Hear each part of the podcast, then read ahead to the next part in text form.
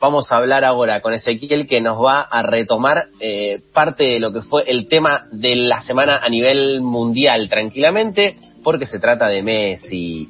Messi va a empezar a jugar en otra ciudad, en otro país, en otro equipo. ¿Cómo estás, Ezequiel? Buenas tardes para ti. Bien, buenas tardes nuevamente en este espacio.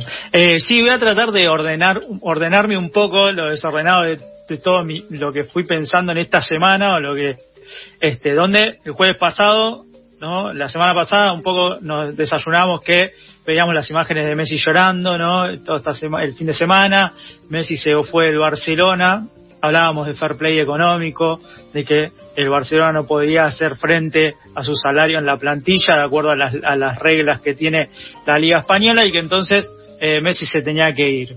Eh, Messi recaló en el, en el Paris Saint Germain y a partir de ahí, este, bueno, toda la, alegría, los, eh, toda la gente que lo sigue, la revolución en París, eh, para tirar un, un, número de lo previo que a mí me hizo como estallar un poco la cabeza, Messi se va de un club que de la Liga Española es uno de los que está fuerte, tiene una fuerte identidad con, con una ciudad que es una ciudad distinta en España, ¿no? Si uno piensa en los procesos de independización catalana y todo el vínculo que tiene el club con esa historia, con el franquismo y demás, que tiene una deuda de 1.173 millones de dólares, de euros, ¿no? O sea, es un club que prácticamente el Barcelona eh, no está en bancarrota, pero está en una posición difícil económica, ¿no? Cuando pensamos en eso. Y no puede hacer frente a, Messi no sabemos si Messi se podría haber rebajado el salario, los sueldos, todo eso son cuestiones de Messi y demás. Lo cierto es que se va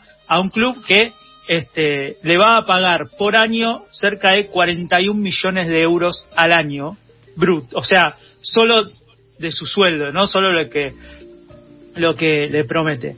Y decíamos esto, ¿no? Todo el mundo festejando, o, o por lo menos yo lo que sentía, ¿no? Che, todos festejando que Messi se va al, al Paris Saint Germain, donde está, por ejemplo, Neymar, que lo compró el, Paris, el PSG por eh, 200 millones de, euros hace un par de años, donde está Paredes, donde está el arquero de la selección italiana Donnarumma, donde también se fue el central del Real Madrid, que ahora se me escapa el nombre, pero también se fue casi por la... Sergio Ramos. Eh, Sergio Ramos, que se fue por la misma razón que, que, Messi del Real Madrid. Bueno, por ejemplo, números de esta de, de, esta ida de Messi al al al PSG, al, PSG.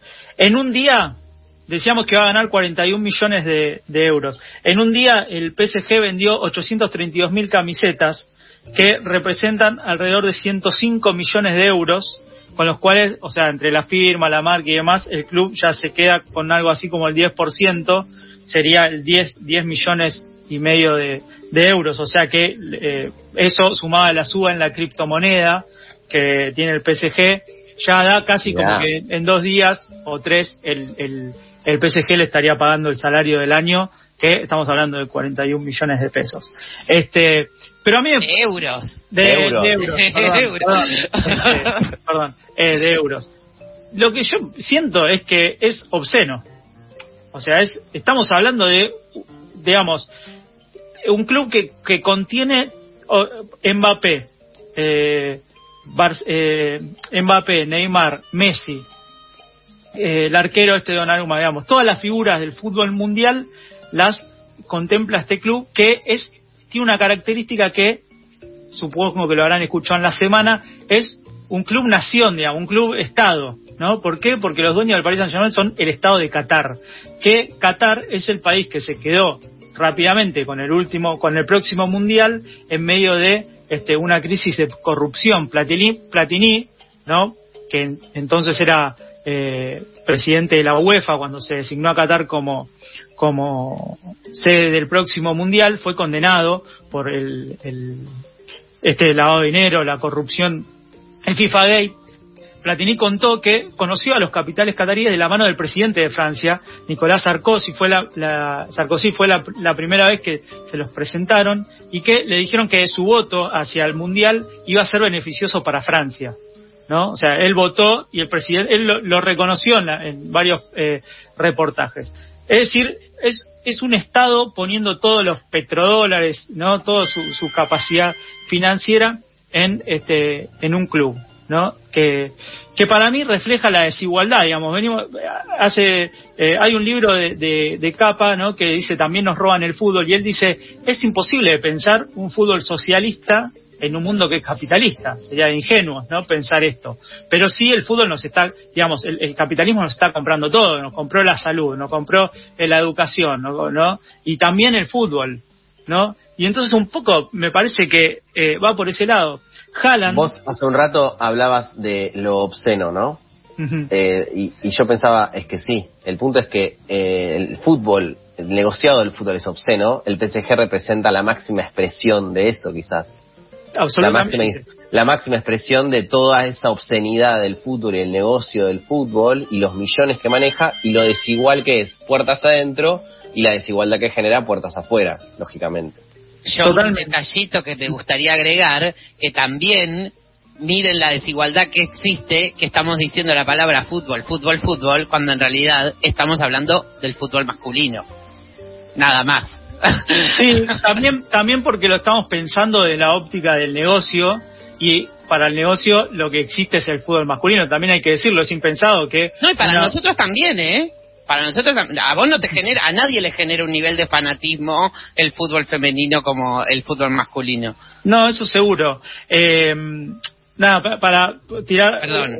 Sí, sí, un dato sobre esto, lo de la obscenidad, me, me parece que eh, la, pauta la dio eh, Haaland, que es una de las figuras de la, de la liga alemana, que le preguntaron sobre rumores sobre hace unas semanas, ¿no? Sobre rumores de un pase, un posible pase al Chelsea por 175 millones de euros.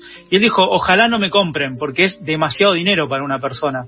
Eso está mal, dijo, ¿no? El mismo tipo que sería beneficiado. O sea, estamos hablando de, de, de esa obscenidad. Entonces, yo eh, por ahí en términos muy personales, pero eh, yo soy hincha de Banfield y cuando iba a la cancha, ¿no? Eh, en los 90, donde se expresaba acá la, el dominio de River, ¿no? Y era muy difícil para, o por ahí ahora es más natural, pero en ese momento era muy difícil ganarle a River o a Boca para un equipo.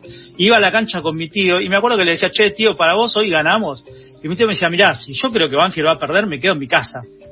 ¿No? Y la verdad que no íbamos a ganar la River, o sea, e-, era, son remotas las posibilidades, pero el fútbol lo que tiene de bueno es que tiene esa posibilidad de poder ganar, es decir, nada garantiza que el Paris Saint Germain, a pesar de poner todos los millones que está poniendo, este, vaya a ganar todo lo que el mundo del fútbol y de los negocios espera que gane.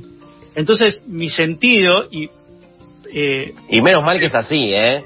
Menos mal que es así, pero por eso mi sentido, y para por ahí para abrirlo al debate o ver qué piensa. Para mí, yo siento que ser contrahegemónico en el fútbol, conservar la ilusión de, infantil de seguir jugando para caer en el día de las infancias, es esperar que pierda el Paris Saint Germain. Yo pierdo, yo espero deseosamente que gane otro más eh, desfavorecido económicamente, que este que pueda derrotar en, todos los niveles a ese club que cree que puede, o a, esos capitales que creen que pueden comprar todo, este, y no, porque cuando yo creo que otro equipo cuando entre a jugar le va a querer ganar a Messi y yo quiero a Messi al Paris Saint-Germain porque no es contra Messi este le pueda poder le pueda ganar.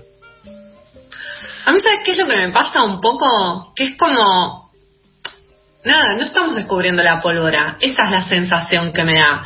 Y siento no digo que que, que este sea el, el ejemplo de la columna, ¿no? Pero siento como que se le pega a Messi por algo de, digo, es lo más, quizás sea el momento donde se cristaliza mayormente que el fútbol es un negocio y que el dinero que ganan los futbolistas, como decía Campa, no es lo mismo las los, en este caso, es obsceno y que si Messi se bajaba a 3 millones, 2 millones, o sea, no sé, como, me parece como el fútbol es, es así hace años, digamos, que es un negocio en ese sentido. Y hace años casi que es contrahegemónico ser hincha de un club que no sea ni River ni Boca. Y sin embargo, sigue habiendo hinchas de River y de Boca. Y no sé, como que me parece que trasciende eso. Digo, entiendo el planteo, no coincido con el planteo ideológicamente, pero me parece que hay algo de incluso la irracionalidad que te lleva a hinchar por un club o a seguir a un jugador de fútbol que hace que quieras seguir jugando. Se entiende como lo, lo que lo que planteo en un punto como que, no sé, sí, está bien, pero eso, o sea, pensamos que va a pasar que alguien va a, querer que no gane porque es obsceno lo que está pasando, sino es casi como que directamente el fútbol debería dejar de existir como negocio y pasar a ser fútbol de clubes sociales o barriales. Bueno, yo creo que eso está en juego y me parece que acá... sí, para mí sí. O sea, esta semana se aprobó en Brasil la, la, la, la, posibilidad de convertir a los clubes en sociedades anónimas deportivas, que es lo que quería Macri en Argentina. Y, y eso y fruto de eso lo vemos en la Copa Libertadores, donde creo que nos cansamos de ver cómo el VAR, ¿no? que lo conocen, eh, favorece constantemente a los equipos brasileros, cómo los equipos de Brasil tienen mejores jugadores, ¿no?